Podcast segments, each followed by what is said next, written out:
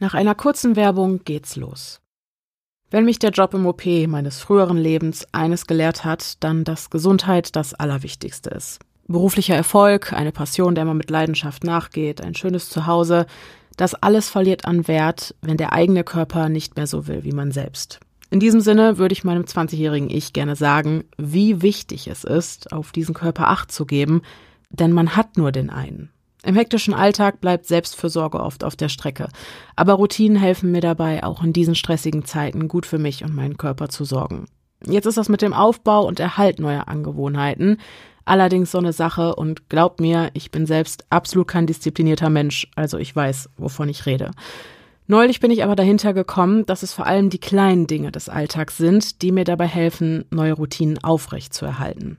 Seit mittlerweile anderthalb Jahren hilft mir zum Beispiel der AG1 Shake als fester Bestandteil meiner Morgenroutine dabei, auch im weiteren Tagesverlauf gut auf mich und die Nährstoffversorgung meines Körpers zu achten.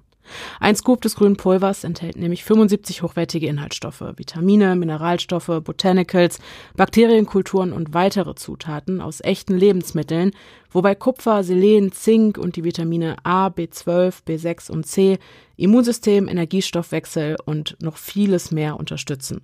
Außerdem bin ich echt ein Spätfrühstücker und so habe ich morgens wenigstens schon mal was im Magen, bevor ich in den Tag starte. Wenn ihr testen wollt, wie sich AG1 so als neuer Bestandteil eurer Morgenroutine macht, dann könnt ihr euch jetzt exklusiv als Hörerherzchen dieses Podcasts auf www.athleticgreens.com slash stimmen beim Abschluss eines monatlichen Abos einen kostenlosen Jahresvorrat Vitamin D3 und K2 und fünf praktische AG1 Travel Packs gratis zu eurer Bestellung mit dazu sichern. Neukunden erhalten außerdem das AG1 Welcome Kit inklusive Aufbewahrungsdose und Shaker. Eure Bestellung wird euch ganz entspannt und monatlich frei Haus geliefert. Das Ganze hat allerdings keine Vertragslaufzeit. Ihr haltet nämlich jeden Monat eine Abo-Erinnerung und könnt dann entscheiden, ob ihr bei der Routine bleiben, pausieren, kündigen oder den Lieferrhythmus anpassen möchtet. Außerdem gibt es eine 90-Tage-Geld-Zurück-Garantie, mit der ihr AG1 drei Monate lang komplett risikofrei testen könnt. Alle Infos zu dem Angebot findet ihr auch nochmal in den Shownotes und der Folgenbeschreibung. Wir bedanken uns bei AG1 und euch wünschen wir viel Spaß beim Hören.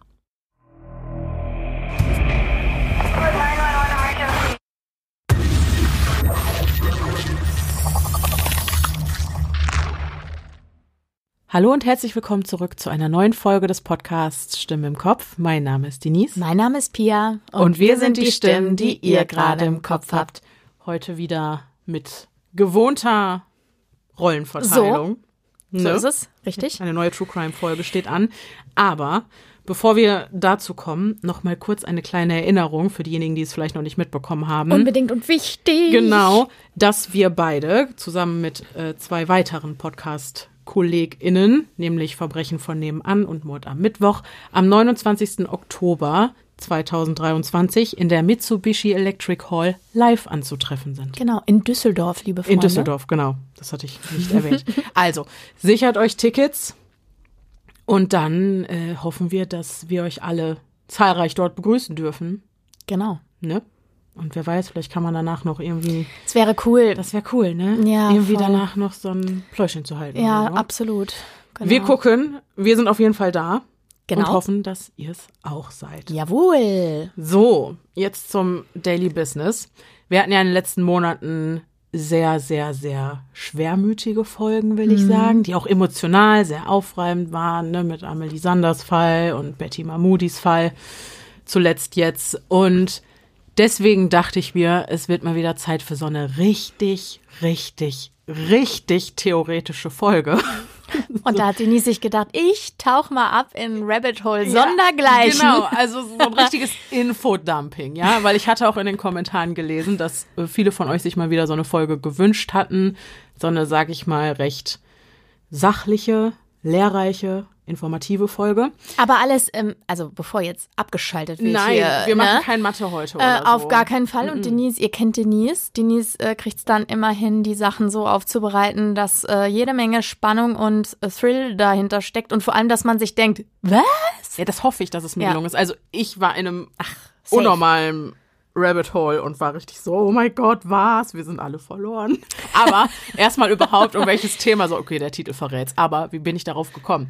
Und zwar wurde mir das Buch Blutige Eifel von Hans-Peter Pracht zugeschickt. Das ist eine Fallsammlung so von so historischen Kriminalfällen, alle aus der Region Eifel, äh, die sich vom 18. bis zum 20. Jahrhundert zugetragen haben. Das ist an dieser Stelle keine bezahlte Werbung. Einfach nur, mir wurde dieses Buch zugeschickt und ich habe es gelesen und bin in diesem Buch über den Fall der Moselbande gestolpert. Klingt äh, unspektakulär, klingt, ist es aber, weiß Gott nicht. Genau, klingt unspektakulär. Reden wir, kriegen ne, gleich noch einen kleinen Auszug. Darf ich euch geben von diesem Fall?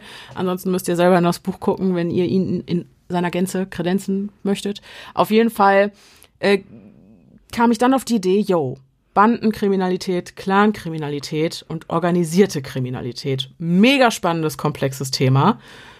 Und äh, damit befassen wir uns heute. Ich bin total gespannt. Ich habe von Denise immer nur zwischendlich Screenshots und irgendwelche Infos gekriegt und so.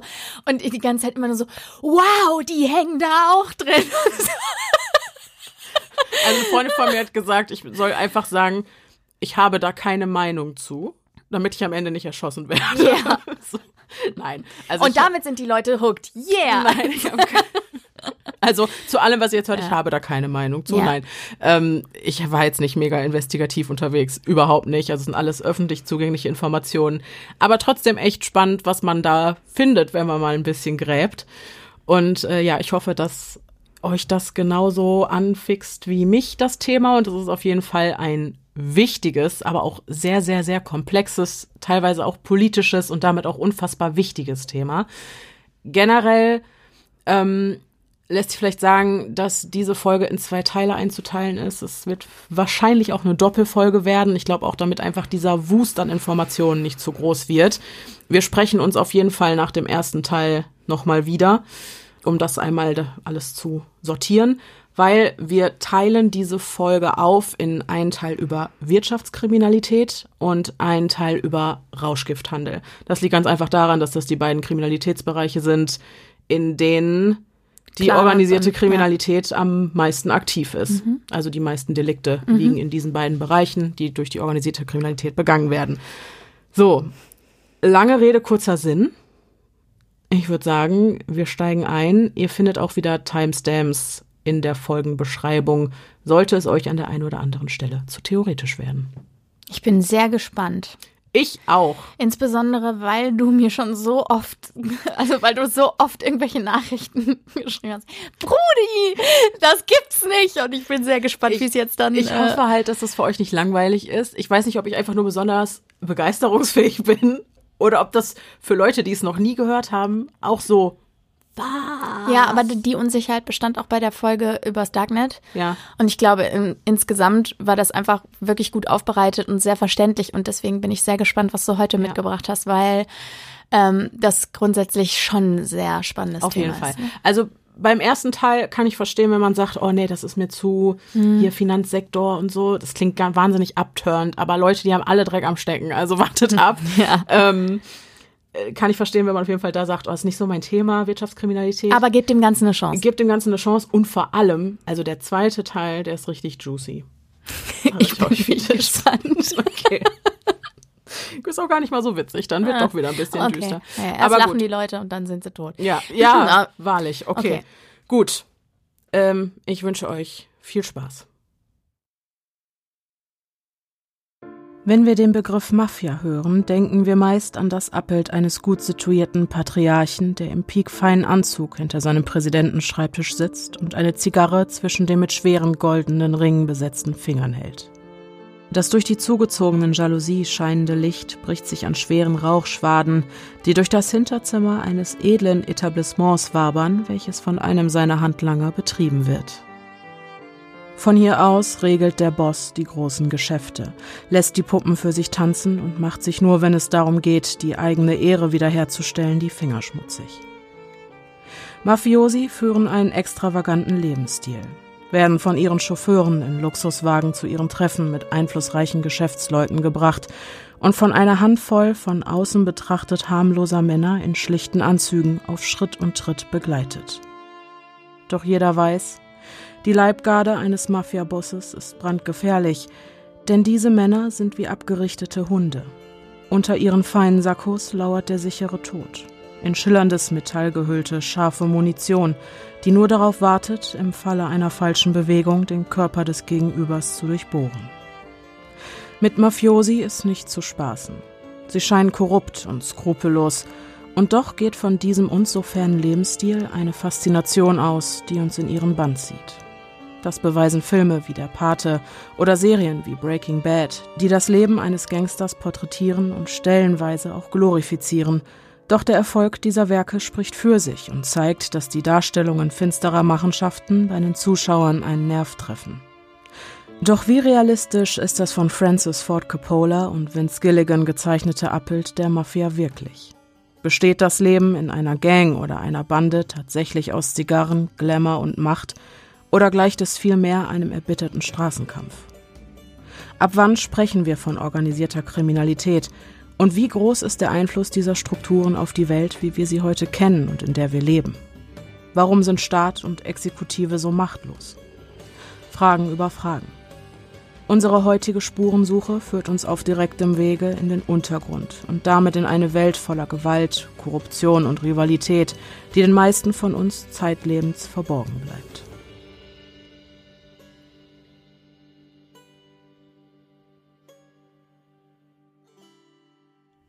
Die Ursprünge. Bandenkriminalität ist so alt wie die Menschheit selbst. Das zeigt der Fall der im 18. Jahrhundert in Deutschland gleichermaßen berüchtigten wie auch gefürchteten Moselbande. Die Spinkermühle bei Mückeln im Alfbachtal befand sich Ende des 18. Jahrhunderts im Besitz des Klosters Springersbach und wurde von der wohlhabenden Familie Krones gepachtet. Das Familien- und Arbeitsleben in der Spinkermühle war harmonisch und verlief in geordneten Bahnen. Alle waren fleißig, halfen einander und unterstützten sich gegenseitig, wo es nur ging. Mit dieser aufrichtigen Arbeitsmoral hatte sich Familie Krones über Generationen hinweg gute Lebensverhältnisse erarbeitet. Doch wurde das Leben dieser Menschen zur damaligen Zeit von einer dunklen Bedrohung überschattet. Räuberbanden zogen durch das Land, überfielen unschuldige Menschen auf brutalste Art und Weise und bereicherten sich mit fremdem Eigentum.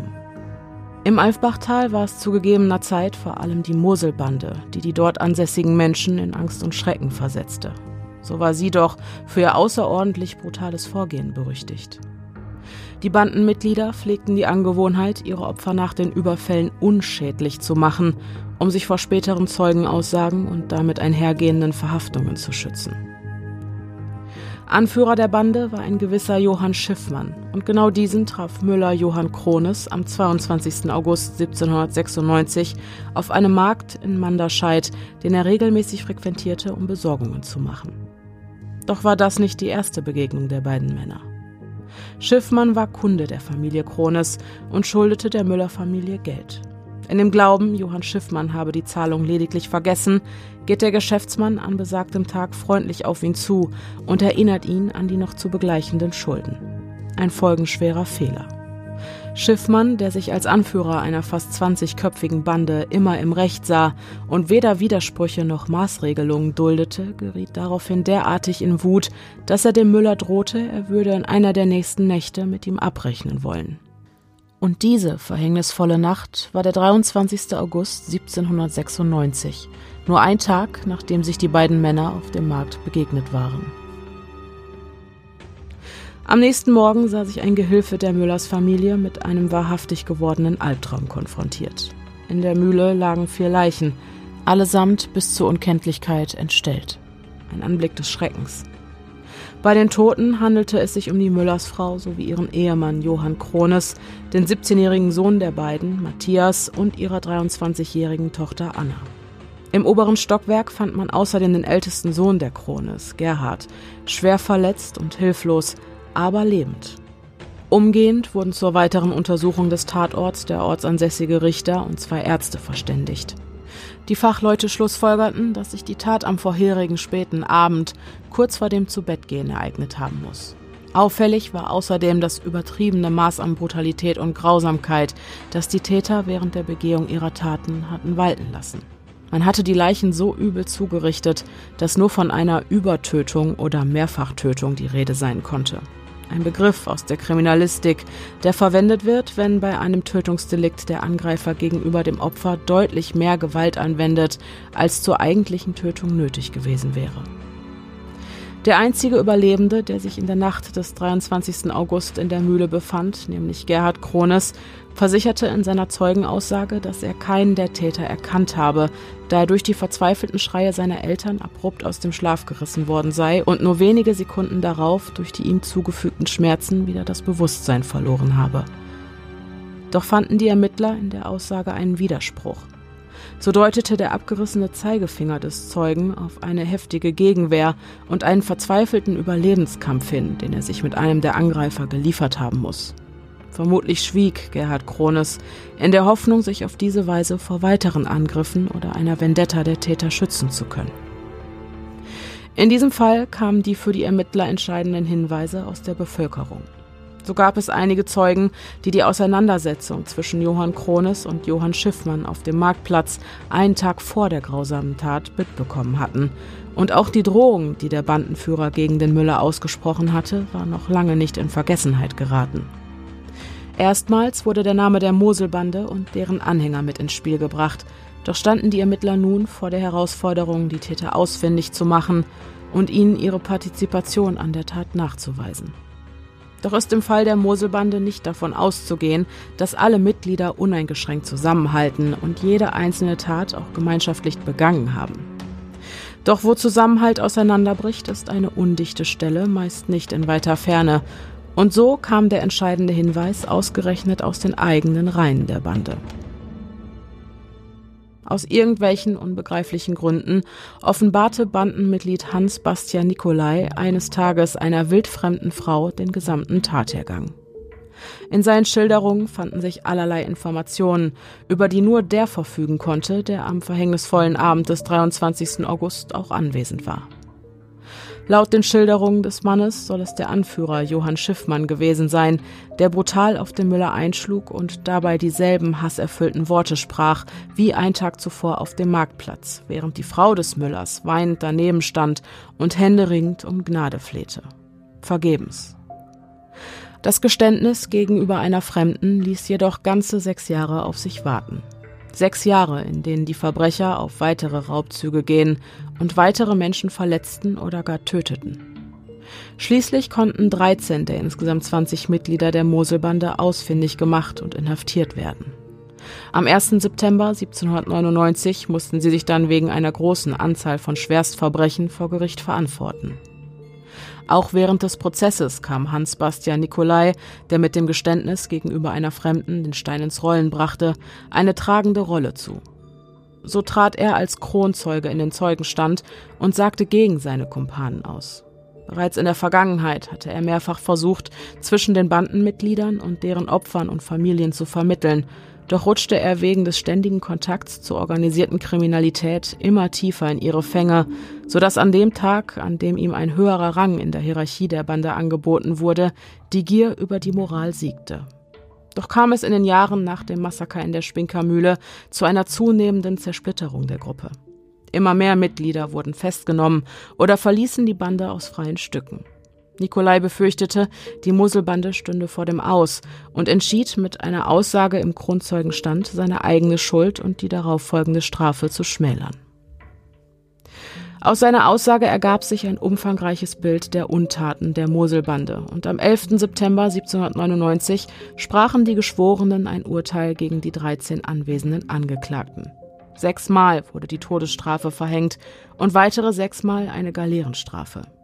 Nur in einem Fall kam es zu einem Freispruch. Am 17. Dezember 1799 wurden die Todesurteile in Koblenz auf dem Clemensplatz mittels der Guillotine vollstreckt. Doch ein Mann befand sich noch immer auf freiem Fuß. Johann Schiffmann, der Anführer der Bande. Er war offenbar aus der Eifel geflohen, als die Luft für ihn an diesem Fleckchen Erde zu dünn wurde. Und doch eilte ihm sein Ruf voraus. Gerüchte über seine Person hatten schon längst in ganz Deutschland die Runde gemacht, und so wurde auch sein Aufenthaltsort verraten und der Kopf der Bande verhaftet.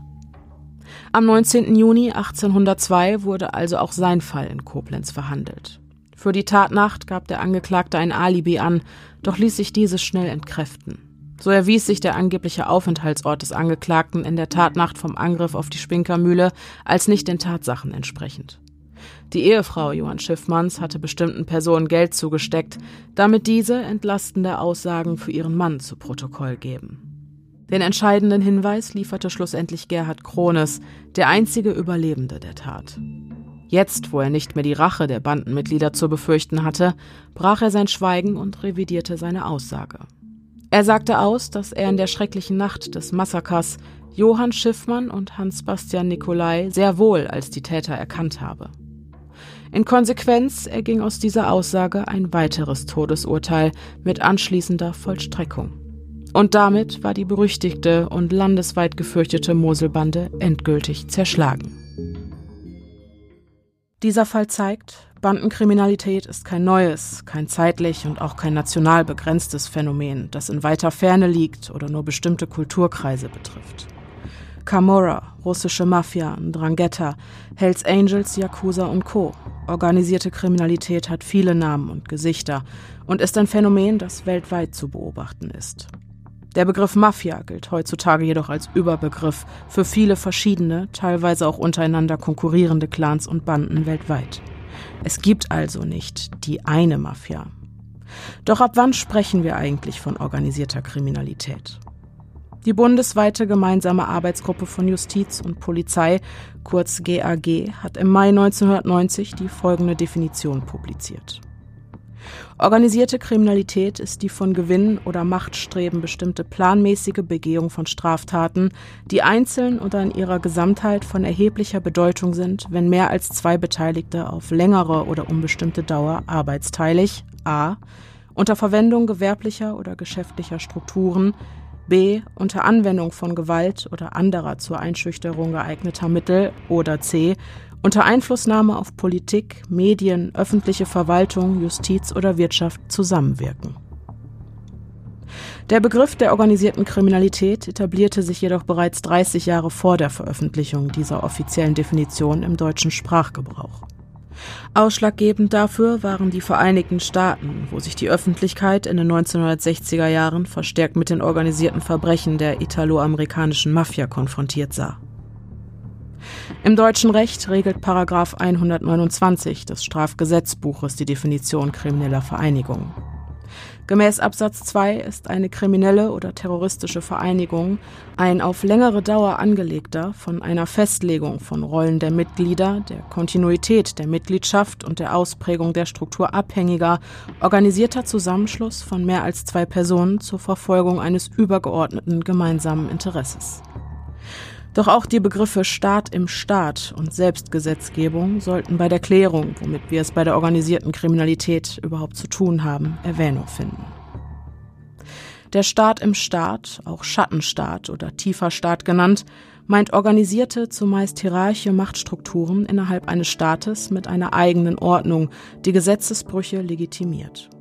Diese Ordnung meint ein Kollektiv an Glaubenssätzen, die den meist gesteigerten Geltungsansprüchen der Anhänger mafiöser Strukturen entsprechen und die zur Herstellung, Erhaltung und Wiederherstellung kriminellen Methoden Schein rechtfertigen.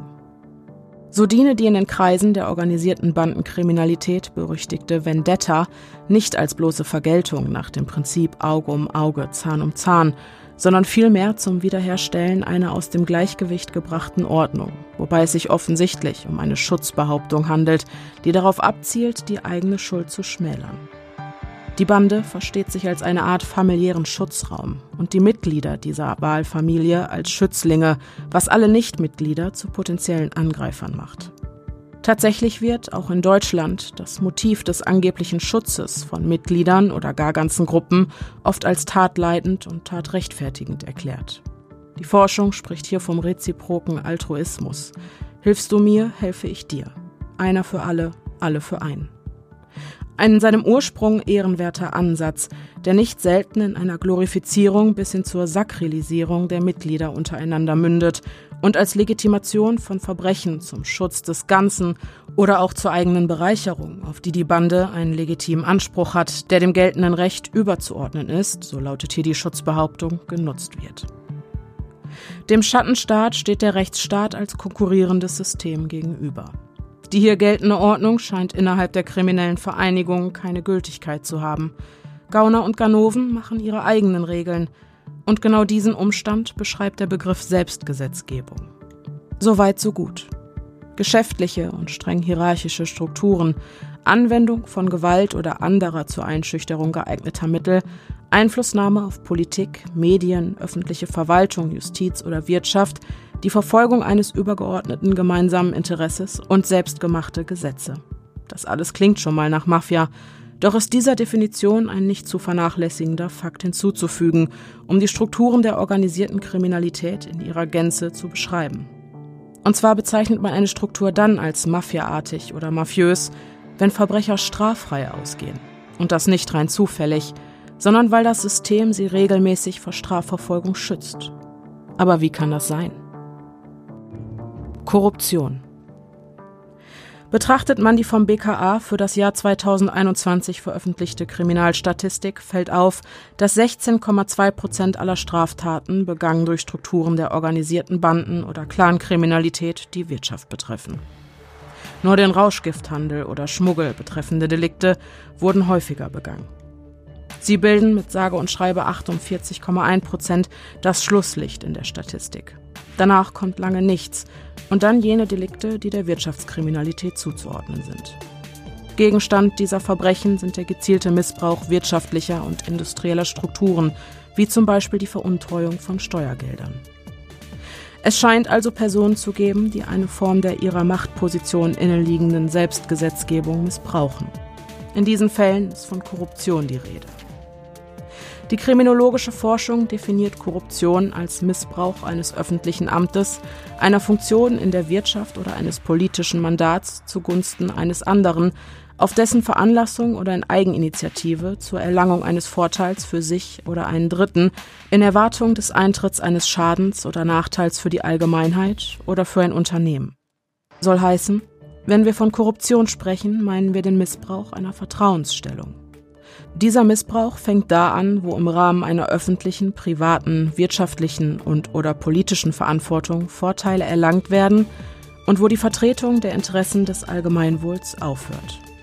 Es werden also Vorteile erlangt oder gewährt, auf die kein rechtmäßiger Anspruch besteht. Und das zum Nachteil unschuldiger Dritter. Korruption kann zu hohen finanziellen Schäden führen, doch auch ein Machtverlust der allgemeinen Bevölkerung zugunsten weniger mächtiger oder reicher Akteure und ein damit einhergehender Mangel an Demokratie und Rechtsstaatlichkeit sind nicht selten. Immer wieder berichten Aussteiger oder Insider von korrupten Polizisten, die mit Bandenmitgliedern in Kontakt stehen.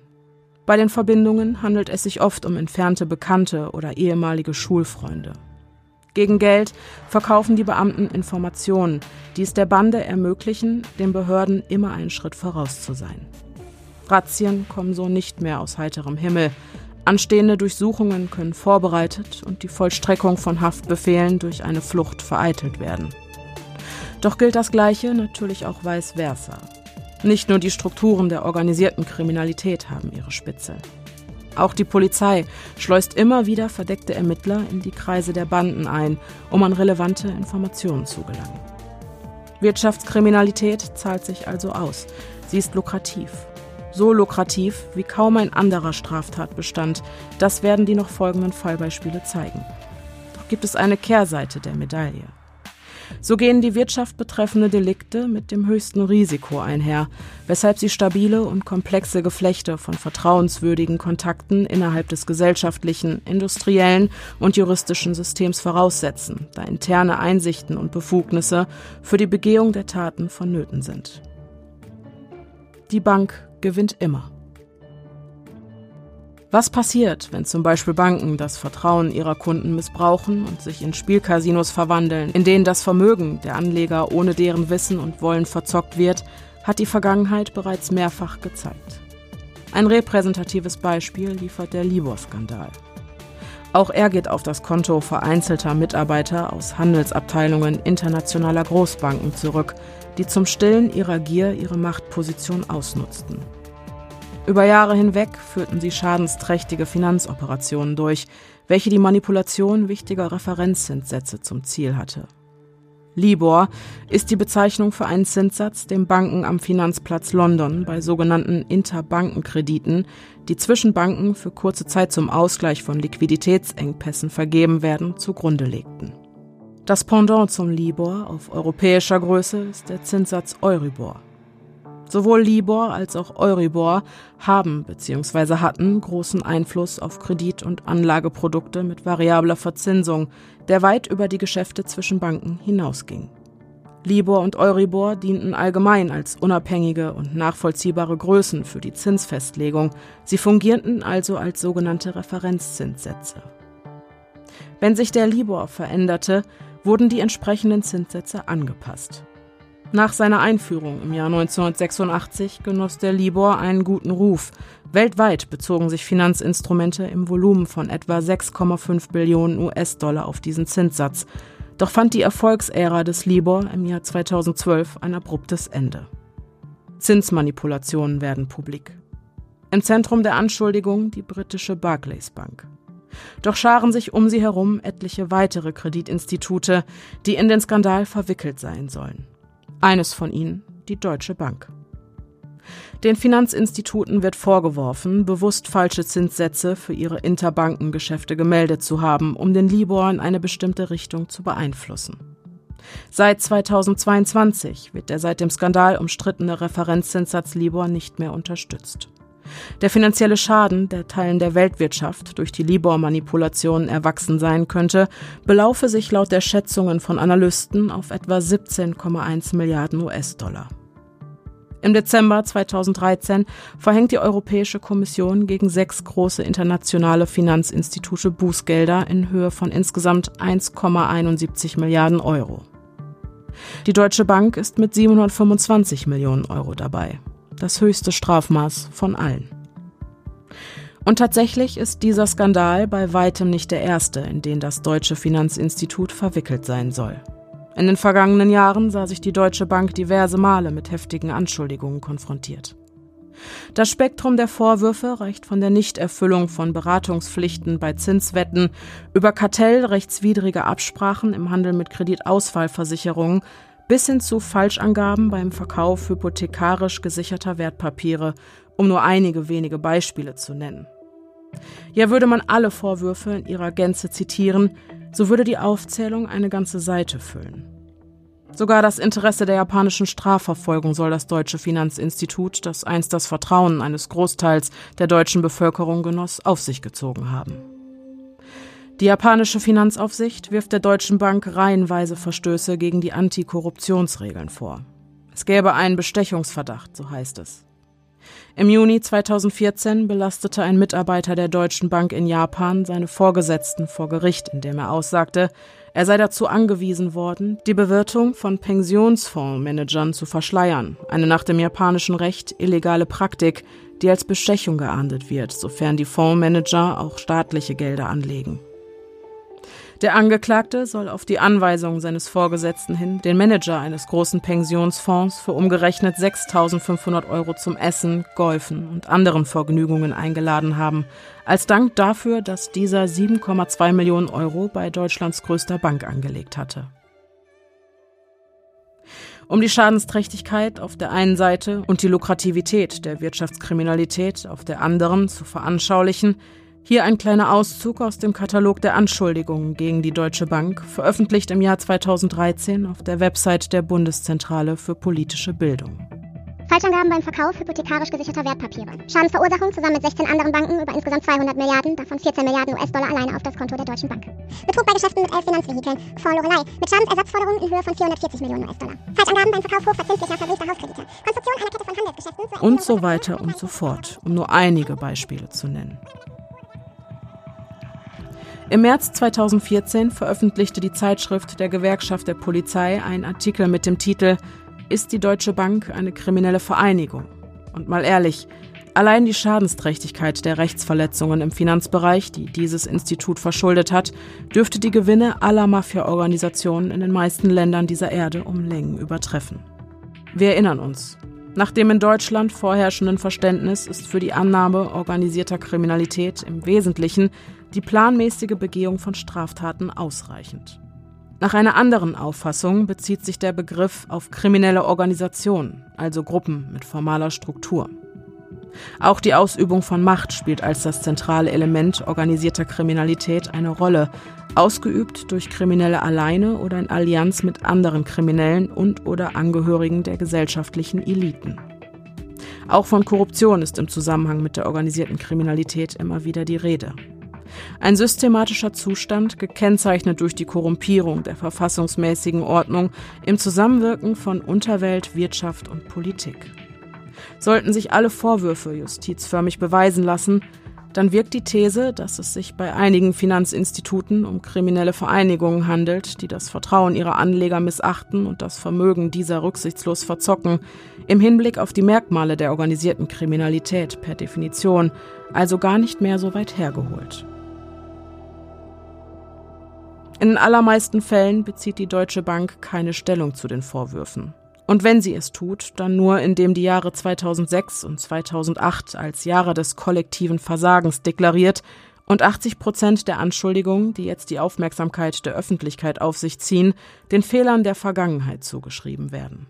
In einem anderen Erklärungsversuch macht das Finanzinstitut darauf aufmerksam, dass die Strategie der Deutschen Bank auf einer Markteinschätzung über die wahrscheinliche Richtung von Zinssätzen beruhe und nicht auf dem Glauben, dass Interbankenzinssätze in unangemessener Weise beeinflusst werden könnten. Kurz gesagt, errare humanum est. Irren ist menschlich. Doch ist es die Fülle an Anschuldigungen, die das Vertrauen darin, dass im Finanzsektor Verantwortung und Anstand herrschen, zutiefst erschüttert hat. So ist die Deutsche Bank lediglich eines von einer Vielzahl an Finanzinstituten, das in den letzten Jahren in Verruf geraten ist. Ein weiteres und doch in besonderem Maße hervorzuhebendes Beispiel ist der Danske-Skandal. Nach seinem Auffliegen im Jahr 2018 schreibt der Fall Danske als größter bekannt gewordene Geldwäscheskandal Europas Geschichte, an dessen Ende ein Banker aus ideologischen Gründen seinen Job aufgibt, der Chef einer Bank zurücktritt, ein ganzer Geschäftszweig aufgelöst und ein Manager tot in seinem Garten aufgefunden wird. Auch die Deutsche Bank spielt in dieser Geschichte eine nicht zu vernachlässigende Rolle. Aber was war geschehen? Um den Danske-Skandal in seiner Gänze zu begreifen, müssen wir erst einmal verstehen, was Geldwäsche überhaupt ist und wie genau sie funktioniert. Der Straftatbestand der Geldwäsche wird im Strafgesetzbuch unter Paragraf 261 geregelt, und zwar auf recht sperrige und für Laien nur schwer verständliche Art und Weise. Vereinfacht ausgedrückt meint Geldwäsche jede Praktik, um illegal erworbene Vermögenswerte in den legalen Wirtschaftskreislauf einzuspeisen und somit die illegale Herkunft des schmutzigen Geldes zu verschleiern. Und die Methoden, um genau das zu tun, sind vielfältig. Kriminelle nutzen für diesen Zweck Geschäftsfelder mit einem schwer nachvollziehbaren Geldmengenfluss, um die illegalen Einnahmen als echte Umsätze zu verbuchen. Dazu eignen sich zum Beispiel besonders gut Wettbüros und Gastronomiebetriebe oder aber die Verschleierung von Zahlungsströmen über sogenannte Korrespondenzbanken. Dabei handelt es sich im Bankenwesen um Geschäftsverbindungen zwischen Kreditinstituten mit Sitz im Ausland und inländischen Kreditinstituten, durch die Auslandsüberweisungen oder andere Auslandsgeschäfte im internationalen Zahlungsverkehr abgewickelt werden können. Doch haben alle Geschäftsfelder, in denen Kriminelle mit Vorliebe ihre schmutzigen Gelder reinwaschen, eines gemeinsam. Bargeld. Warum dieser Faktor so wichtig ist, zeigen die folgenden Beispiele. Die drei Phasen der Geldwäsche. Dealer D verkauft Kokain im Wert von 5000 Euro und hat sich damit ohne Zweifel unrechtmäßig bereichert. Dealer D ist jedoch nicht alleine. Er ist Mitglied einer großen Bande, die alle für ihren Boss B auf der Straße fleißig Drogen verkaufen. Bezahlt wird, wie es in dieser Branche üblich ist, mit Bargeld.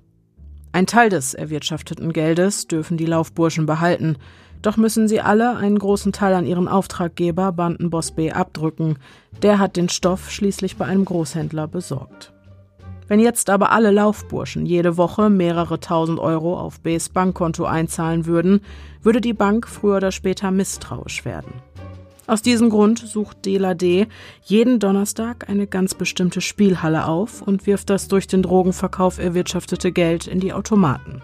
Natürlich gewinnt, wie so oft in den allermeisten Fällen die Bank, also die Spielhalle, und das ist in diesem Spezialfall auch Sinn der Sache. Denn Besitzer der Spielhalle ist Bandenboss B. Durch Besucher D hat er jetzt also 5000 Euro eingenommen. Dieser Betrag wird auch brav versteuert, denn die Spielhalle betreibt B ganz legal. Und so wird das durch Straftaten erwirtschaftete Geld zurück in den Wirtschaftskreislauf geführt. Bandenboss B weist seine Laufburschen also dazu an, ihm das Geld nicht bar zu übergeben, denn davon hätte er nicht viel außer einen gigantischen Berg an Scheinen, die er nur schwer los wird. Auch Überweisungen würden die Banken oder Finanzämter auf Dauer stutzig werden lassen. Also weist B seine Dealer dazu an, das erwirtschaftete Geld einfach in die Spielautomaten zu schmeißen, es also in seinem Betrieb auszugeben. Nach Abzug der Steuern darf B das Geld behalten und das völlig legal. Die Einnahmen aus dem Drogenhandel sind reingewaschen und für die Behörden ist die Spielhalle nichts weiter als ein Unternehmen mit guten Umsätzen. B kann nun mit seinem Gewinn ganz normal wirtschaften, ohne dass jemand Verdacht schöpft, denn er kann jederzeit nachweisen, wo das Geld herkommt und dass es sogar versteuert wurde. Der Enkeltrick. Unter Vorspielung falscher Tatsachen geben sich Bs Laufburschen auch manchmal als Verwandte älterer Menschen aus oder spielen die mittellose Opferrolle mit dem Ziel, von den Pensionären Barvermögen zu erschleichen. Der sogenannte Enkeltrick.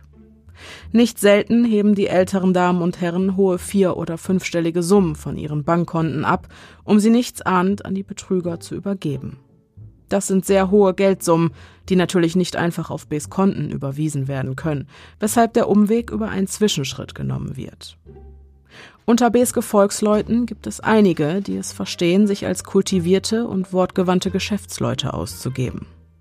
Diese kaufen mit den hohen Bargeldsummen Autos, Schmuck und Kunstgegenstände, die sie aber innerhalb kürzester Zeit wieder verkaufen, meist an Privatpersonen. Da der Verkauf der Gegenstände möglichst schnell und unkompliziert abgewickelt werden soll, bieten Bs Kontaktpersonen die Stücke deutlich unter dem Marktwert an, was dem Käufer suggeriert, er mache ein grandioses Schnäppchen. Auf neugierige Rückfragen haben Bs Mitarbeiter natürlich immer eine plausible Ausrede parat.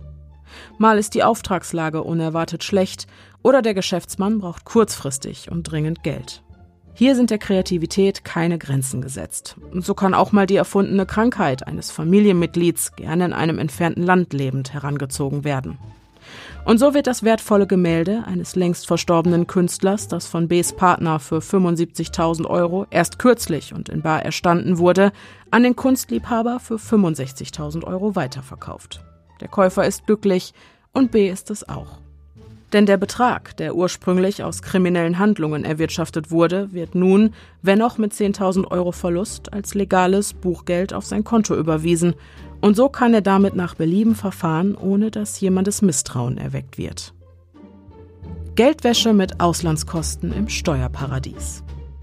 Manchmal braucht B eine größere Summe, möglichst schnell und nach Möglichkeit auf einem seiner anderen Konten, etwa in Panama oder auf den Cayman Islands.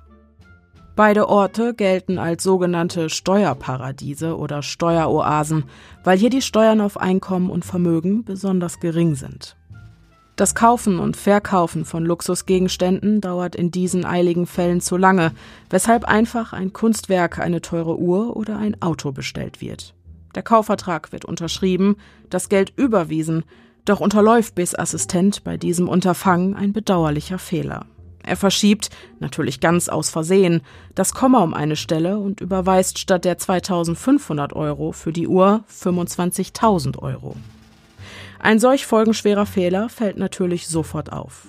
Die Sekretärin von Bs Mitarbeiter ruft umgehend beim Uhrenhändler an und erklärt ganz aufgelöst von dem Fauxpas.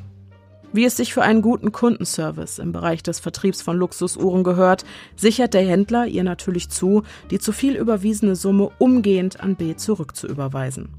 Alles, was die Sekretärin nun noch tun muss, ist die IBAN und BIC von Bs Konto durchzugeben. Und das tut sie, allerdings nicht die von Bs deutschem Konto, sondern von seinem Konto in Panama. Alternativ wird ein geschlossener Kaufvertrag über eine hohe Summe aber auch gleich am nächsten Tag einfach widerrufen, wodurch sich der Verkäufer ebenfalls in der Pflicht sieht, den Kaufpreis auf ein angegebenes Konto zurückzuerstatten. Geldwäsche im Immobiliensektor. Immobilienmogul I arbeitet eng mit B zusammen. I hat ein Auge für Objekte, die, wenn sie einmal saniert wurden, lukrativ weiterverkauft werden können und welche Stadtteile in Zukunft florieren werden. I handelt für diese Objekte dann einen guten Kaufpreis aus und ist dazu bereit, den privaten Verkäufern einen Teil der Summe in Bar zu übergeben, um den im Kaufvertrag dotierten Kaufpreis möglichst niedrig zu halten. Auf diese Weise muss nämlich ein geringerer Betrag versteuert werden. Beide Seiten profitieren von diesem Deal. Der Kaufvertrag wird zwar von einem Notar beurkundet, doch wird sich dieser nicht davon überzeugen, ob und welche Summe tatsächlich gezahlt wurde und wie sie beglichen wurde. Aufgrund fehlender Kontrollinstanzen hat I also nichts zu befürchten. I verfügt aufgrund seiner guten Verbindungen in der Branche auch über ein Netzwerk an Handwerkerfirmen, die die maroden Immobilien in kürzester Zeit zu überraschend günstigen Preisen sanieren. Eine dieser Baufirmen gehört seiner Schwester S. Es beschäftigt zahlreiche Subdienstleister, die fast alle in östlichen Nachbarländern ansässig sind. Diese schicken häufig Tagelöhner oder Aushilfen, die auf den Baustellen aushelfen, gute, kostengünstige Arbeit verrichten und gerne auch mal im Baucontainern übernachten und zudem nicht von es angemeldet werden müssen. Arbeitsbedingungen, die mit inländischem Personal nicht realisierbar wären. Sobald S Firma ihre Arbeit getan hat, werden die Wohn- und Geschäftshäuser von Immobilienmogul I zu einem höheren Preis, als er investiert hat, wieder verkauft. Auch hier wird in aller Regel mit den Käufern wieder ein niedrigerer Kaufpreis im Vertrag dotiert, als tatsächlich gezahlt wird. Von dem Bargeld, das I und Top erhält, bezahlt er seine Schwester S für die Dienste ihrer Sanierungsfirma und S bezahlt von diesem Geld ihre Leiharbeiter, die sich ebenfalls sehr über Bares freuen. Manchmal vermietet ihr auch einige Wohnungen an Bandenmitglieder von B. In diesen Fällen wird die offizielle Miete möglichst klein gehalten, um sich den Rest in Bar bezahlen zu lassen. Denn Bs Bandenmitglieder verfügen ja ohnehin regelmäßig über Bargeld durch ihre kriminellen Geschäfte. Immobilienmogul I hat seiner Schwester kürzlich ihr drittes Restaurant vermittelt. Restaurants eignen sich gut zur Geldwäsche, da hier nach wie vor überwiegend mit Bargeld bezahlt wird. So fällt es nicht auf, wenn B und I hier regelmäßig ihre illegalen Bargelder einfließen lassen. Für das Finanzamt sieht es so aus, als liefen die Restaurants gut und der Staat verdient an den Steuern, die auf den hohen Umsatz erhoben werden. Es meldet nur eine Handvoll ihrer Angestellten an. Ein Großteil der Angestellten sind Familienmitglieder, enge Bekannte oder Flüchtlinge, die vor kurzem dank Schleuser aus ihrem Heimatland flüchten konnten und an S verwiesen wurden. Organisierte Geldwäsche und Clankriminalität. B, I und S haben vor einiger Zeit expandiert. Sie haben sich einem in Dubai ansässigen Familienclan als Geschäftspartner angeschlossen. Über diese Verbindung kommt B besonders günstig an Drogen, wodurch ihn der Verkauf ein höherer Gewinn bringt. I hingegen erhält von dem Familienclan besonders günstige Kredite für seine internationalen Immobilieninvestitionen und es bekommt mit ihrer Sanierungsfirma seither vermehrt Aufträge, unter anderem im Iran und in Katar, sowie günstige Aushilfen für ihre Restaurants. Der Familienclan aus Dubai pflegt viele geschäftliche Verbindungen, sowie die mit B, I und S weltweit. Manche haben sich auf Drogenhandel und Immobilienbetrug spezialisiert, andere auf Menschenhandel, Prostitution oder die Herstellung und dem Verkauf von gefälschten Markenprodukten. Aber auch terroristische Gruppen zählen zu dem weltweiten Netzwerk, die die Rekrutierung und Ausbildung ihrer Mitglieder sowie die Ausrüstung für Anschläge aus meist illegalen Einnahmen finanzieren müssen. Deutschland das Geldwäscheparadies. Deutschland hat ein selbstverschuldetes Geldwäscheproblem. Seit Jahren wird von verschiedenen Seiten gewarnt, dass der Markt hierzulande illegale Gelder geradezu anziehe. Eine Auswertung der Anlegerschutzorganisation European Funds Recovery Initiative hat gezeigt, dass Deutschland in ganz Europa das beliebteste Land ist, um illegales Geld in den Finanzkreislauf einzuspeisen. Der Grund dafür ist, dass Bargeld in Deutschland noch einen vergleichsweise hohen Stellenwert hat. Die Bargeldobergrenze liegt bei 10.000 Euro. Das heißt, erst bei Beträgen, die höher sind, gilt eine Ausweispflicht. Doch selbst wenn diese Pflicht zu tragen kommt, so gibt es kaum Instanzen, die bei Barzahlungen oberhalb der 10.000 Euro kontrollieren, ob sich der Zahlende rechtmäßig identifiziert hat oder nicht. Die EU hat Deutschland aufgrund des Versäumnisses, die EU-Geldwäscherichtlinien in ausreichendem Maße umzusetzen, bereits abgemahnt. Doch wie es wirklich um die Einhaltung dieser Richtlinien in Deutschland steht, kann jeder von uns ganz einfach ausprobieren. Einfach mal zum Autohändler um die Ecke gehen und fragen, ob man das Fahrzeug mit fünfstelligem Verkaufspreis auch in Bar bezahlen kann. Wenn man nach einem Ausweis gefragt wird, dann ist man an einen Händler geraten, der seine Pflichten nach dem Geldwäschegesetz kennt und gesetzeskonform handelt. Andernfalls handelt es sich um einen Händler, der seine Pflichten nach dem Geldwäschegesetz missachtet. Geldwäsche über Korrespondenzbanken. Auch die FinCEN-Files, wobei es sich um mehr als 2100 interne Geldwäsche-Verdachtsmeldungen der US-amerikanischen Anti-Geldwäsche-Behörde handelt, deuten genauso wie der Danske-Skandal darauf hin, dass es besorgniserregende Schwachstellen im Finanzsektor gibt. Aber Moment, Danske-Skandal? Da war doch was. Wir befinden uns in Tallinn, Estland, im Jahr 2012. Der damals 41-jährige Brite Howard Wilkinson ist Berater und im mittleren Management der Danske Bank tätig. Seine Aufgabe ist es, vom Standort Tallinn in Estland aus die Finanzmarkttransaktionen in den baltischen Staaten zu verantworten, und dabei ist er äußerst gewissenhaft. So fällt ihm eines Tages auf, dass über das Konto der britischen Firma Latana Trade, das bei der Danske Bank angelegt wurde, viele Millionen Dollar fließen. Erst einmal nichts Ungewöhnliches für das Konto einer Firma solcher Größenordnung, doch müsste Latana Trade laut online abrufbarer Bilanzen längst inaktiv sein. Bilanzsumme 0 Pfund, verkündet der letzte Jahresabschlussbericht der Firma. Pflichtbewusst, wie er nun einmal ist, meldet Wilkinson diesen Befund mehreren Kollegen und seinem Vorgesetzten. Da muss der Kunde einen Fehler gemacht haben. Er wird die Bilanz schon bald korrigieren. Das ist kein ungewöhnlicher Vorgang, heißt es. Doch als Wilkinson ein Jahr später von einem Kollegen erfährt, wem Latana Trade gehören soll, wird er hellhörig. Inhaber der Firma seien mehrere Beamte des russischen Inlandsgeheimdienstes FSB und Igor Putin, ein Cousin des russischen Präsidenten Wladimir Putin. Die von seinem Kollegium und den Führungsriegen anfänglich aufgehobenen Zweifel kehren zurück. Um den Ungereimtheiten auf den Grund zu gehen, besorgt sich der Banker im Alleingang neuere Dokumente aus dem Firmenregister. Eine falsche Bilanz kann ein Fehler sein, aber gleich mehrere? Und das, obwohl das Problem bereits vor einem Jahr gemeldet wurde? Wilkinsons Misstrauen ist geweckt. Nicht nur gegenüber des Kunden, sondern auch gegenüber seiner eigenen Bank. Er verfasst eine Mail an den führenden Danske-Manager. Gleichzeitig forscht er weiter und beginnt ein System zu erkennen. Immer mehr Konten britischer Firmen schreiben Zahlen in ihren Bilanzen, die nicht zu den wahrhaftig geschlossenen Geschäften passen, und all diese britischen Firmen sind an derselben Adresse gemeldet. Es folgt eine weitere Meldung nach oben. In dieser heißt es, Danske habe Kunden behalten, obwohl sie Bilanzen gefälscht und damit gegen das Gesetz verstoßen hatten. Und das nicht nur einmal. Also habe man mutwillig weggesehen.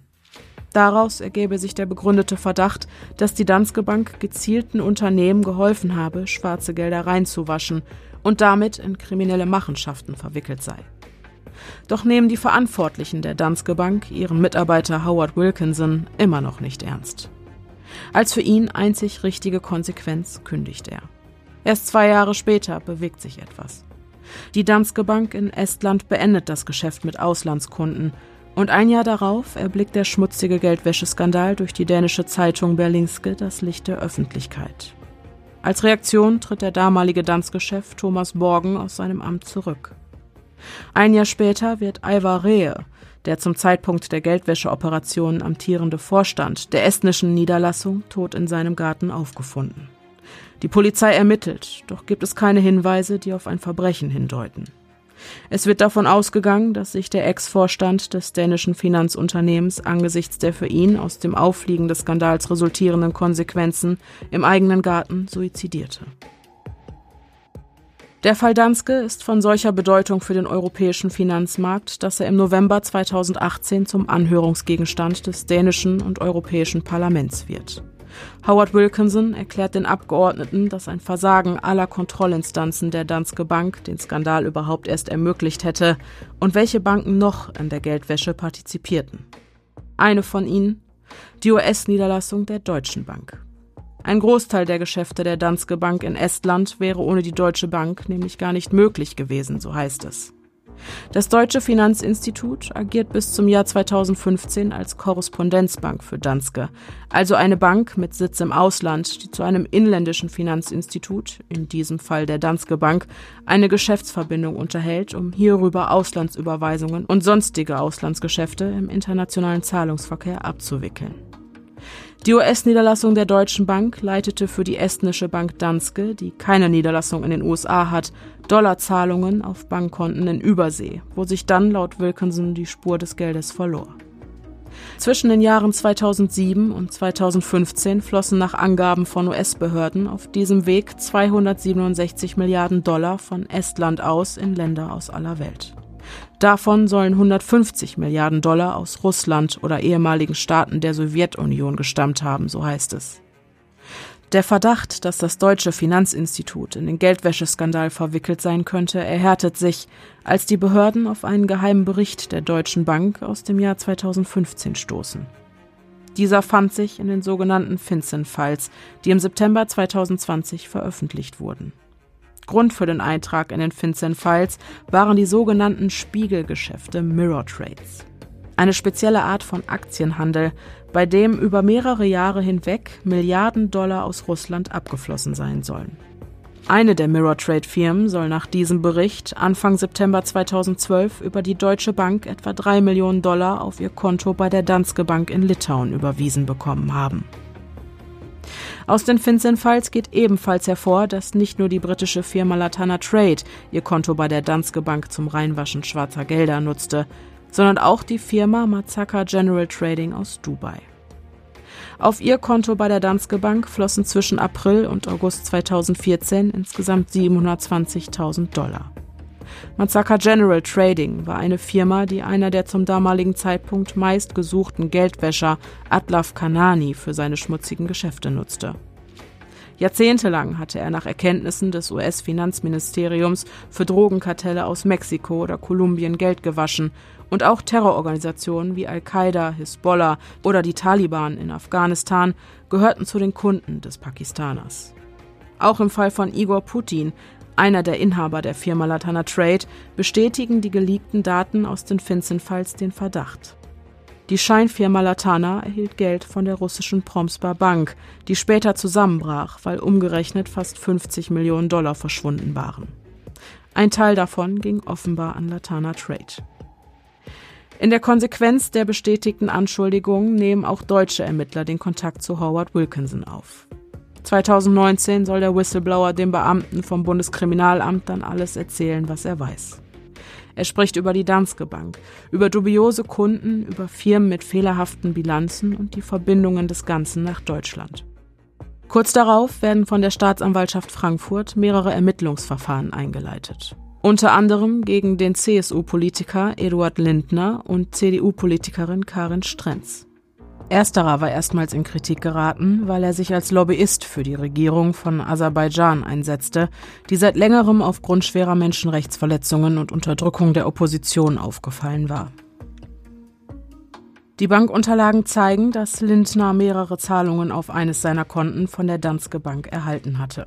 Erschwerend kommt hinzu, dass die European Stability Initiative in einem Bericht darauf hinwies, dass Lindner im Jahr 2013 eine Wahlbeobachtungsdelegation zu den Präsidentschaftswahlen in Aserbaidschan organisierte, in der eine positive Beobachtung der Wahl veröffentlicht wurde, während unabhängige Wahlbeobachter auf umfassende Wahlfälschungen hingewiesen hatten zwei Wochen nachdem Lindner erklärt hatte, dass die Wahl deutschen Standards entsprochen habe, erhielt er eine Zahlung von 61.000 Euro aus Aserbaidschan. Insgesamt erhielt die Organisation des Politikers zwischen 2012 und 2014 819.500 Euro von sogenannten Briefkastenfirmen, also Firmen, die nur auf dem Papier existieren. Die Staatsanwaltschaft Frankfurt ermittelt also nun wegen des Verdachts der Bestechung durch das autokratische aserbaidschanische Regime und das gezahlte Geld soll über die Danske Bank transferiert worden sein. Auch Karin Strenz soll als Wahlbeobachterin bestochen worden und damit in die Aserbaidschan-Affäre verwickelt gewesen sein. Als Reaktion auf die Korruptionsvorwürfe erhalten die beiden Abgeordneten des Europarats ein lebenslanges Hausverbot für parlamentarische Versammlungen. Während Karin Strenz am 21. März 2021 auf einem Flug von Kuba nach Deutschland verstarb, halten die Ermittlungen im Fall Lindner an. Doch auch die Deutsche Bank selbst steht nun wegen des Verdachts der Beihilfe zur Geldwäsche im Fadenkreuz der Ermittlungen. Dem Frankfurter Geldhaus wird vorgeworfen, den Verdachtsmeldungen zu spät nachgegangen zu sein. Die Deutsche Bank stellt den Ermittlern alle geforderten Unterlagen auf freiwilliger Basis zur Verfügung. Zu Durchsuchungen kommt es also nicht. Zudem räumte die Deutsche Bank Mängel in der Kontrolle und Überwachung anderer Banken ein, für die sie in der Vergangenheit Transaktionen in Dollar getätigt habe. Während sich konkurrierende Banken aus den baltischen Staaten nach den Verdachtsäußerungen von Danske distanziert hatten, blieb das deutsche Finanzunternehmen auch dann Partnerbank, als bei Danske immer wieder vor Geld und Kunden mit Verbindung nach Russland gewarnt wurde. Der ehemalige Verwaltungschef der Promsker Bank spekuliert in einer Stellungnahme, dass es kein Zufall war, dass ausgerechnet die Deutsche Bank genutzt wurde, um Unmengen an Geld aus Russland zu schaffen. Angeblich hätten die russischen Geldwäscher über Insiderinformationen bezüglich der Kontrollsysteme der Bank verfügt. Im Oktober 2022 verhängt die Staatsanwaltschaft Frankfurt am Main schließlich ein Bußgeld in Höhe von 13,5 Millionen Euro wegen verspäteter Verdachtsmeldungen auf Geldwäsche bei ihrem Ex-Partnerinstitut Danske Bank. Aber damit nicht genug. Auch in den USA wird die US-Niederlassung der Deutschen Bank zur Kasse gebeten. 150 Millionen Euro lassen sich die Behörden die unsichere und unzuverlässige Abwicklung der Geschäfte kosten. Um Sicherheitslücken zu schließen und weiteren Schäden vorzubeugen, habe die Deutsche Bank als Reaktion auf den Danske-Skandal jedoch fast eine Milliarde Dollar in die Verbesserung von Kontrollen investiert und die Abteilung zur Bekämpfung von Finanzkriminalität auf mehr als 1500 Personen aufgestockt. In einer Stellungnahme zu den Vorwürfen erklärt die Deutsche Bank, Mitarbeiter der Bank hätten nicht vorsätzlich ungesetzliche Aktivitäten ermöglicht. Die Danske Bank räumt in ihrer Reaktion das Schuldgeständnis ein, dass sie niemals einen solch großen Bestand an ausländischen Kunden hätte aufnehmen sollen. Der Mann, der den Stein ins Rollen brachte, Howard Wilkinson, hat Estland inzwischen verlassen. Seinen Wohnort im Vereinigten Königreich hält er geheim. In einem Interview mit dem amerikanischen TV-Sender CBS beantwortete er die Frage, ob er sich nun um seine Sicherheit sorge, mit den Worten Das Wesen der Leute, die Geld waschen wollen, deutet wahrscheinlich darauf hin, dass es sich bei ihnen nicht um die Art Menschen handelt, mit denen man in die Kneipe gehen und ein Bier trinken will. Zusammenfassend lässt sich also sagen, dass die Kontrollinstanzen der Deutschen Bank versagt haben, illegale Gelder auch als solche zu erkennen. Die Defizite bei der Geldwäschebekämpfung in Deutschland seien laut Fachleuten vielfältig. Es gäbe eklatante Missstände bei sogenannten Verpflichteten, wie zum Beispiel Banken und Notaren. Also bei all jenen, die an der Schnittstelle zu Kunden und Klienten arbeiten, die möglicherweise mit der Absicht agieren, schmutzige Gelder reinzuwaschen. Noch viel mehr geben laut Experten jedoch die Aufsichts- und Strafverfolgungsbehörden Anlass zur Sorge. So hätte sich, wenn diese beiden Instanzen besser aufgestellt gewesen wären, mit genügend und gut ausgebildetem Personal, das Regularien korrekt überwacht, der Danske-Skandal vermutlich schon viel eher aufdecken lassen. Natürlich ist es unerlässlich, dass Banken auch an ihren internen Anti-Geldwäsche-Strukturen arbeiten, doch scheint das noch viel größere Problem in einer mangelhaften staatlichen Aufsichtsstruktur zu liegen, die solche Mängel im System aufdecken kann und Fehlverhalten oder Korruption seitens des Personals entsprechend sanktioniert. Wir sehen also, organisierte Kriminalität hat viele Namen und noch mehr Gesichter. In der heutigen Folge stand neben der notwendigen Klärung einiger fachspezifischer Begrifflichkeiten die Wirtschaftskriminalität im Fokus nur eines von vielen Feldern, auf dem die organisierte Kriminalität agiert. Im zweiten Teil dieser Doppelfolge tauchen wir tiefer in das Wissen über mafiöse Strukturen ein. Wie agieren sie und wie sind die verschiedenen Clans weltweit miteinander vernetzt? Mit dieser Folge lassen wir die Wirtschaftsverbrechen hinter uns. In Teil 2 steht dann der mit Abstand größte Kriminalitätsbereich der organisierten Kriminalität im Fokus der Recherche, der Rauschgifthandel. Da im erbitterten Kampf um das weiße Gold Auftragsmord und Korruption bis in die Führungsriegen ganzer Staaten nicht weit sind, kommen wir auch an diesen Themen nicht vorbei. Außerdem lernen wir, warum die Line Koks, die der ein oder andere ohne böse Hintergedanken auf einer Party zieht, den gefürchtetsten Terrororganisationen dieser Welt geradewegs in die Karten spielt. Und abschließend werden wir in unserem Fazit dann endlich die Antwort auf die Frage finden, warum wir im Kampf gegen das organisierte Verbrechen so machtlos sind.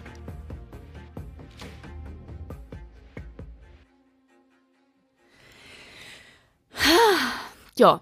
Äh, so. Ja. So. Vielen Dank fürs Zuhören. Ne? Dankeschön, wir sind wieder da. Also, ähm, ich möchte zunächst mal sagen, die Zeit verging wie im Flug, weil ich finde, das war ganz ähnlich, wie ich vorhergesehen hatte bei der Darknet-Folge.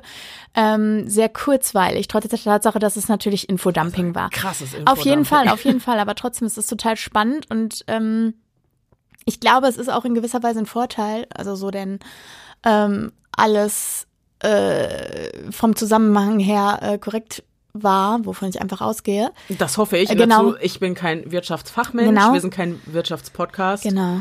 Aber, Aber das, das ist, glaube ich, ein, von Vorteil, weil äh, du natürlich dadurch dazu geneigt bist, die Dinge zu erklären, wie sie eben für Menschen wie dich und mich verständlich sind.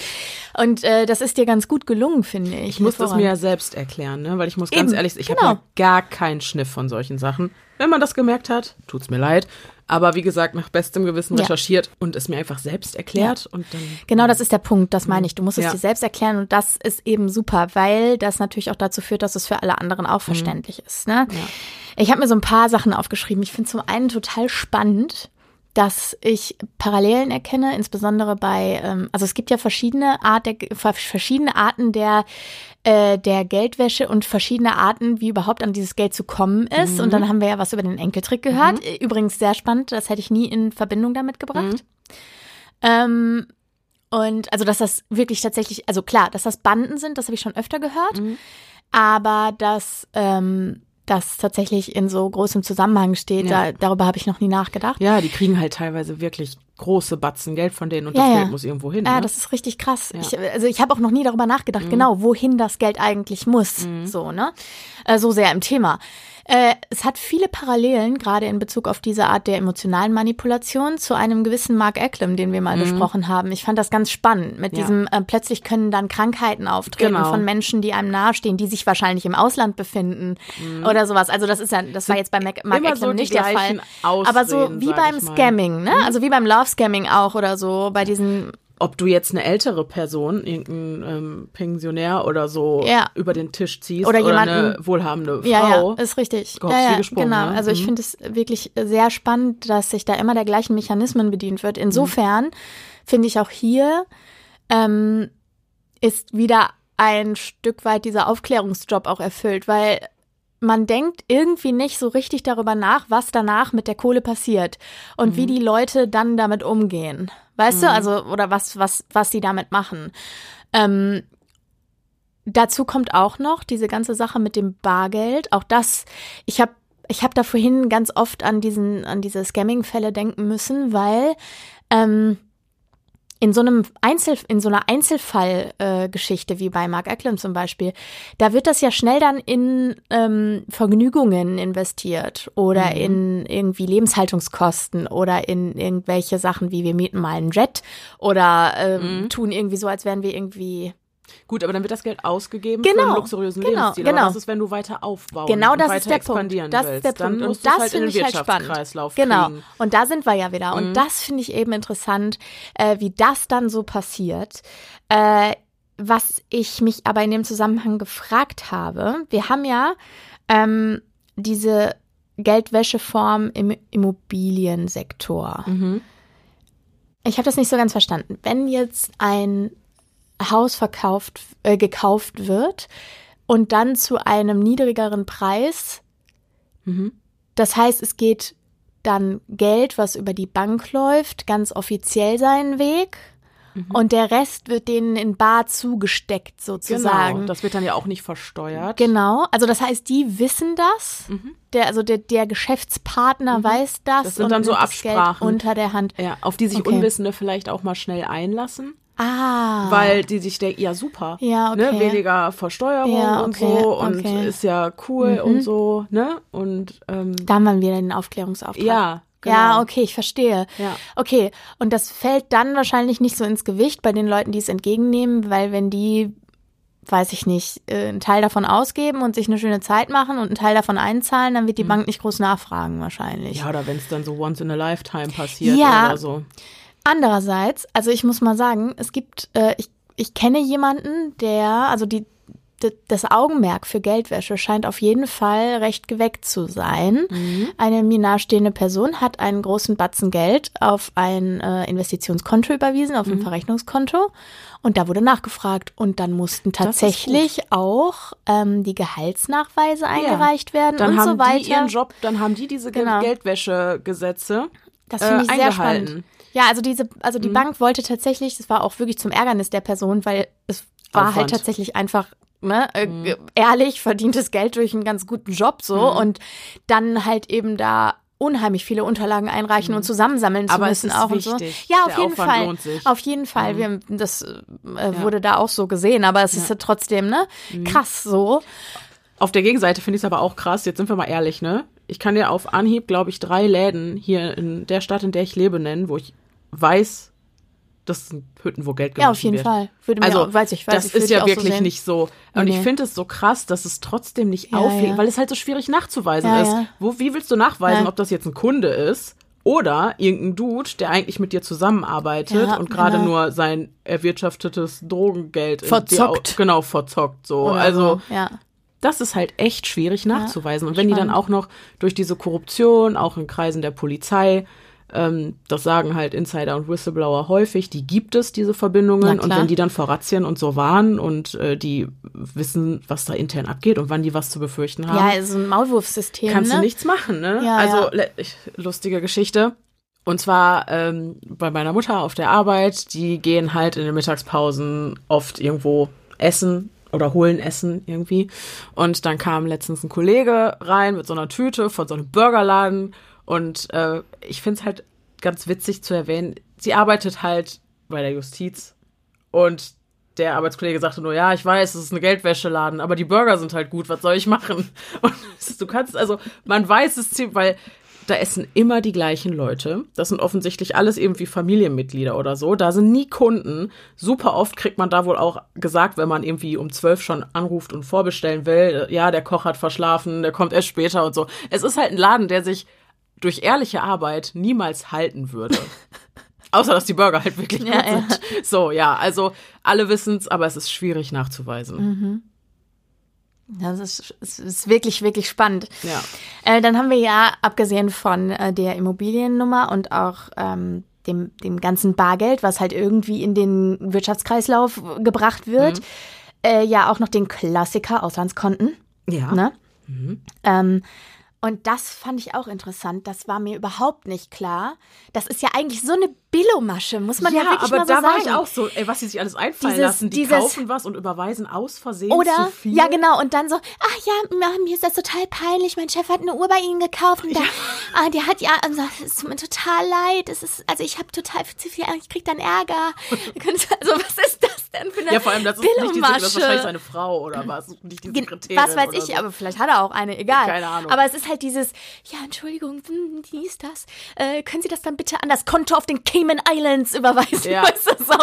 Ja, wir machen da Okay. jetzt Urlaub, keine Ahnung. Also ja, es ist ja, ja, Äh, weird. krass. Oder halt einfach, ja, Kaufverträge widerrufen, ne? Ja, ja, Und dann ja, halt ja. einfach sagen, ja, Rückerstattung, bitte. Vor allem, ich glaube, gerade in diesem Luxussektor, Ja, ja. natürlich, wenn du, äh, natürlich springen die und machen es ihren Kunden recht. Und wenn der sagt, überweis mal auf, auf das Konto Ja, ja, zurück, dann machen die das. Du Weil die hinterfragst das ja auch nicht. Du möchtest ja gerne auch, dass die Leute weiterhin genau, bei die dir sollen kaufen. Kunden ne? bleiben. Gerade wenn es dann um, was weiß ich, Uhren im Wert von 120.000 Euro geht Ja, oder ja, so, ja. die du verkaufen willst, ne? Du hast ja meistens da einen eher kleinen Kundenstamm und den willst du aber behalten. Ja, ja, richtig. So, klar. Ja, deswegen sind die da sehr kooperativ und fragen halt auch nicht nach, wenn die Überweisung dann nach Panama geht. Ja, ist krass. Mich würde noch interessieren, inwieweit diese Leute, die das dann ähm, durchführen mit den Rücküberweisungen und so, Mhm. inwiefern diese Leute dann, weil man sagt ja immer, Unwissenheit schützt vor Strafe nicht. Und dann frage ich mich Mhm. Das auch immer, ja inwieweit das. Die, Ja. Der Deutschen Bank hätte ja auch beim Danske-Skandal Auffall, die hätten das überprüfen müssen. Ja, aber. Upsi Daisy, da ist uns wohl ein Fehler unterlaufen. Ja, das haben Die- wir ja nicht mit Absicht gemacht. Nee, das- genau. Das ist halt, das ist halt dieses, ne, Ja. aber es ist halt, es ist irgendwie ganz witzig, weil, also witzig im Über, doch, es ist eigentlich witzig, weil es ist wirklich teilweise so billig wie mit den Uhren. Im Grunde ist es eins zu eins dasselbe. Ja, nur halt im einfach, Stil. Mhm. genau, einfach im Nachhinein äh, zu sagen, äh, ja, hups, äh, Mhm. da habe ich mir gar keine Gedanken drüber gemacht. Ich habe mich, ich habe bin, hab damit gerechnet, dass das einfach Richtwerte sind und äh, wir, wir können ja nicht in die Zukunft sehen. So irgendwie. Aber Brudi, weiß ich nicht. ja, aber jetzt mal angenommen, äh, hier Luxusuhrenbeispiel. Angenommen, du äh, bist dieser Ladeninhaber oder die Dame, die das jetzt halt gerade abwickelt. Wie willst du das denn kontrollieren? Das ist, ja, nein. Es geht ja nicht um kontrollieren, sondern es geht ja tatsächlich darum, de- du musst nichts kontrollieren. Aber wenn ich jetzt, wenn ich doch jetzt einen geplatzten Kaufvertrag habe oder jemand kauft eine Rolex bei mir und überweist anstatt der vereinbarten 50.000, 75.000 oder 100.000 und dann ruft mich jemand an und sagt, hups, äh, ich würde gerne den Rest wieder zurückgestattet bekommen. Ich habe leider zu viel überwiesen. Ich habe mich da vertippt und noch eine extra Null dran gehängt. Also die äh, 450.000 Euro, die jetzt da zu viel überwiesen worden sind, die hätte ich jetzt gerne zurück auf ein Konto in Panama. Bitteschön, Dankeschön. Ich verstehe. Also die wäre einfach ein. Ja, ja, klar. Ich weiß, dass es das ist, aber was soll, was soll. Keine Werbung, offensichtlich. I wish. Rolex denn tun? Äh, oder irgendeine andere Firma, Leute. Genau, ne? Also, Breitling, was ja, weiß ich, ja, ja. aus. Was sollen die denn dann tun? Außer halt, die könnten sagen, tut mir leid, wir überweisen das nur auf das Konto, von dem dem es kam. gekommen ist. Ja, genau. Das wäre Das halt eine zum Beispiel, einfache. du könntest aber auch, gut, du willst es dir natürlich nicht verscherzen mit deinen Kunden, du Richtig. könntest aber auch hingehen und sagen, äh, Leute, hier wurde ganz viel Geld überwiesen, jetzt soll ich das überweisen an eine Bank in Panama. Ist das jetzt so richtig? ja, dann sagen die, ja, das ist richtig. naja, nicht denen. Ach so. Du könntest ja auch irgendwo anders nachfragen, an einer offizielleren Stelle. Ne? Es gibt ja sicherlich Behörden, an die man sich wenden kann bei Ja, sowas. okay. Und dann hast du es natürlich verkackt in der Kundennummer. Ja, und wahrscheinlich ein Fadenkreuz auf dem Rücken. Das ist halt so. auch wieder die Frage. Da, das äh, das, das wirst du in der, Ja, ja. also wirklich nach Ich, das sind ja nur so Szenarien, die ich nach dem durchspiele. zweiten Teil wirst du verstehen, warum es, es ist oft Korruption, aber oft auch einfach nur ein gesunder Lebenserhaltungstrieb. Und einfach Äuglein zumachen, um. Ja. Ja, ja, okay, verstehe ich. Also wirklich, du wirst Ja, ja. dieses Prinzip höre sie und schweige, wenn du in Frieden leben willst. Ja, ja, das okay. wirst du nach dem zweiten Teil besser verstehen Okay. denn je. ja, ich bin gespannt. Ja. Also ich äh, will damit, wollte einfach nur mal so diese Szenarien durchspielen, die es Mhm. ja geben würde, theoretisch, auch im Verhalten einzelner Personen. Mhm. Bei so einer Sache. Und auch im Verhalten von größeren Banken bei so einer Sache. Ne? Mhm. Klar. Also, es ist halt immer leicht, hinterher zu sagen, ja, hupsi, ne, so. Klar, ja. Und natürlich, äh, gerade bei Banken, die sind halt einfach personell nicht gut aufgestellt. Und die, ja, die wickeln das dann ab, aber so wirklich kontrollieren oder hinterfragen, warum da jetzt so viele Dollar ähm, umgeschichtet werden, wo die jetzt herkommen und ob die, äh, das ist die eine Sache. Aber was halt wirklich mies ist, ist, dass das schon der, dieser Verdacht, der wurde schon ausgesprochen. Super viele Banken haben die Zusammenarbeit mit Danske gekappt. Nur die Deutsche Bank hat gesagt, nee, ist gar kein Problem, machen wir weiter. Dann guckt euch doch die Bilanzen an äh, von diesen Firmen, die irgendwie eigentlich Nullerbilanzen schreiben sollten und trotzdem werden Milliarden von diesen Konten rübergeschifft. Also Und die sitzen alle an der gleichen Adresse. Richtig, Ja, ja. also das ist halt verwerflich. Da muss man dann halt leider sagen, nee, da kann man nicht sagen, das war kein Vorsatz. Da hat jemand, wenn schon nicht weggeguckt, aber zumindest nicht hingeguckt. Ja, ja, ja, ja. Ne, ja, ja. was es Oder mit diesen Vorwürfen auf sich hat. Ja, verstehe, verstehe. Also ich finde es halt interessant, ne, dass Mhm. es dann doch so ein, so ein Feld ist, was offensichtlich für so eine Art blinden Fleck sorgt, Mhm. ähm, das hinterher quasi nicht mehr sichtbar ist, was, was Sache war. Ja. Ne? So Ja. spannend, einfach spannend. Ähm, dann, was ich höchst bedenklich finde, du hast das in einem Nebensatz abgewatscht innerhalb dieser Mhm. Bewusst, ich ich, will, weiß, was kommt. ich möchte wissen, also Karin Strenz ist gestorben auf der Rückreise zwischen Kuba und Deutschland.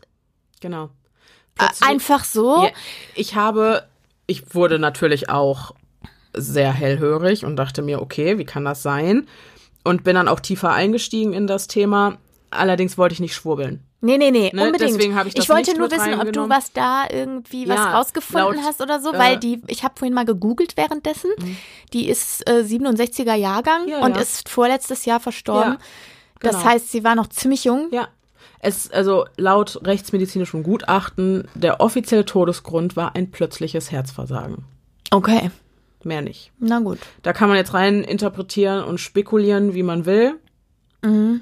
Aber das sind die Fakten. Natürlich können auch da Ärzte, können auch geschmiert werden, was weiß ich. Aber wie gesagt, ich bin heute nicht hier, um zu schwurbeln. Nee, nee, unbedingt nicht. Und da ich nichts Offizielles gefunden habe, da es keine Ermittlungen in irgendeine Richtung gegeben hat, habe ich das einfach Okay. so stehen lassen. Okay, gut. Ich wollte es einfach nur nochmal erwähnt haben, weil Ja, ich glaube, diese. Frage ist bei vielen im Kopf aufgeploppt. Bei mir so. auch. Ne? Ja. Ja, okay. Mhm. Sass. Mhm, saß. Jo, also das, ich, äh. Äh, ich kann jetzt verstehen, dass du sagst, äh, bei der Recherche hast du gedacht, oh boy, wir sind alle verloren. So. Wem kann ich noch trauen? Es ist halt schon sehr weit verzweigt, wenn das denn so ist. Ne? Also das ist natürlich auch alles irgendwie.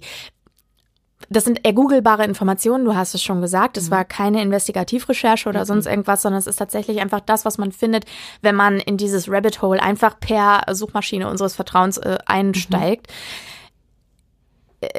Das spricht ja auch schon eine recht eindeutige Sprache, ne? So. Aber ja.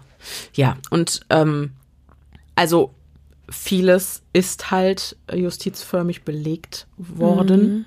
Ne, das heißt, ähm, da sind es dann nicht mehr nur, da ist dann kein Verdachtsfall mehr, sondern Fakt, dass es so ist. In sehr, sehr, sonst hätte die Deutsche Bank ja auch nicht so viel Strafe zahlen müssen, zum Beispiel.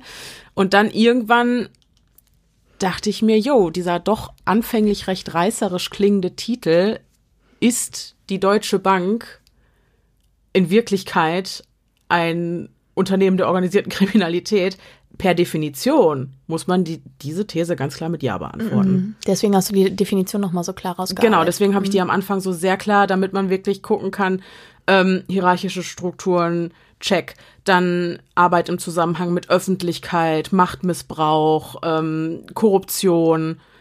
Also es ist, ne, dann dieses systematisch, auch wenn sie, wenn da natürlich gesagt wird, ähm, Upsi Daisy, äh, wir haben keine, wir können nicht in die Zukunft sehen, ähm, ist uns nicht aufgefallen, haben wir nicht mit Absicht gemacht. Aber wirklich, ne? Ähm, und diese Menge an Strafen, die einfach, also, oder was Strafen, Straftaten, ja, die einfach begangen worden sind, die macht das Ganze halt. Deswegen, da kann man schon von systemischem Vorgehen sprechen, eigentlich. Ja. Also, streng genommen, ja. Ja, wow. It's weird, ne? So, vor allem auch, dass, da, dass, dass auch das organisierte Kriminalität ist, hat man ja sonst auch gar nicht so auf dem Schirm. Ne? Also Und- Mhm. es gibt ja diese geflügelten Wörter, ne? Wie zum Beispiel, die Bank gewinnt immer oder so, Mhm. ne? Aber, und, und es gibt ja auch so landläufige Meinungen von Bankvertretern und sowas, Mhm. ne? Die ja auch immer so ein gewisses Untertönchen haben. Aber ich finde es halt irgendwie krass, sowas mal zu hören. Ähm, Ich macht einfach ja. ein komisches Gefühl. Ist so. Und ich ne? möchte auch so. auf gar keinen Fall sagen, dass alle Bankmitarbeiter schlecht und korrupt sind. Auf gar keinen Fall. Das haben wir ja gesehen bei Howard Wilkinson, wie der Nee, sich genau. dafür eingesetzt hat. Das fand ich auch krass Ja. irgendwie. Dieses, also ich dachte auch, boah, ist der integer Wahnsinn, ne? Also, das dass du dich da auch so reinstürzt und Ja. dann auch noch sagst, ich kündige, weil ich kann in dem Schuppen nicht mehr arbeiten, das ist richtig, richtig krass. Ja. Ja, nein, auf gar keinen Fall. Deswegen sagte ich ja, es gibt halt diese geflügelten Worte, ne? Ja. Äh, und, und die halt so einen gewissen Ruf verbreiten. Es ist halt, es können auch 90 Prozent der Angestellten einer großen Bank super ehrliche, aufrichtige und fleißige Mitarbeiter sein. Aber wenn du, weiß nicht, drei Leute in den falschen Posi Positionen hast, die dann irgendwie doch korrupt sind oder vielleicht auch einfach, was weiß ich, bedroht werden, Angst haben, auch das ist Realität. Ja, dann der Fisch fängt am Kopf zu stinken an, sage ich mal. ist Ne? das. Der Fisch stinkt am Kopf. Ja, Ja. deswegen. Aber ja, ich, es war anders. Aber ich habe ein bisschen mein Interesse für Wirtschaftskriminalität und Politik und so und die ganzen Zusammenhänge wecken können. Also es hat Ja, ist schon spannend. Und trotzdem, trotzdem denkt man sich, will ich jetzt noch mehr darüber wissen? Naja, es macht's halt nicht einfacher. Wobei es gibt eine ganz, ganz, ganz, ganz große Krux an der Sache. Das möchte ich aber nicht spoilern. Mhm. Das kommt nächste Folge. Und dann, das macht's noch mal komplizierter Okay. würde ich sagen. Ja, ich würde sagen, das sind doch gute Schlussworte eigentlich. Ja, kleiner Cliffhanger an dieser Genau. Stelle. Ich, wie gesagt, wenn euch das, wenn ihr sagt, boah, nee, das war so theoretisch, voll langweilig, alles gut. In der nächsten Folge wird's äh, True Crimeiger, würde ich sagen. Ähm, für all diejenigen, die es bis hierhin ausgehalten haben, wobei du sagtest, es hat sich gar nicht so fürchterlich Ich gezogen. fand überhaupt nicht, obwohl das für mich auch ein schwieriges Thema ist. Ich habe, also das möchte ich wirklich jetzt nochmal Mhm. eine Lanze brechen, ne? Weil es ist ja gar nicht so, als ob ich mich noch nie mit Geld beschäftigt hätte in meinem Leben. Nee, Und ich gerade hab- du nicht, Nee, ne? nee, genau. Also ich bin da schon auch, also interessiert weiß ich nicht, aber eher so dieses, diese Rechnung. Ich beschäftige, ja, ich Mhm. beschäftige mich once in a lifetime mit gewissen Themen und habe dann hinten raus die ganze Zeit was davon. Mhm. Ne, deswegen habe ich, glaube ich, schon mehr Finanzwissen als viele andere in, Mhm. unserer Peer Group, sag ich mal so. Ähm, aber äh, trotzdem finde ich das Thema insgesamt recht lahm. Mhm. Und es ist auch nicht so, dass ich mich darüber hinaus sehr groß begeistern kann Mhm. für diese Dinge, über das Wissen, was, wo ich denke, okay, das brauche ich jetzt, damit ich da sinnvoll irgendwie was mit meinem Geld machen kann. So, Ja. ne? Aber trotzdem fand ich es spannend. Und ich glaube, dass es vielen ganz ähnlich ging. Ich bin sehr gespannt auf die Kommentare. Lasst es uns mal wissen, auf jeden Fall, Mhm. ob es cool für euch war, weil, also ich fand es mega spannend. Ich hoffe, es konnte jeder Ne? folgen. Also ich konnte auf jeden Fall folgen. Dem Begriff Wirrwarr. Ja, gut. Dann äh, bedanken wir uns fürs Zuhören. Jawohl. Wir hören uns nächsten Sonntag direkt wieder mit Teil 2, so viel sei gesagt. Und äh, ja, bis dahin, bleibt sicher, es, ist gefährlich da draußen.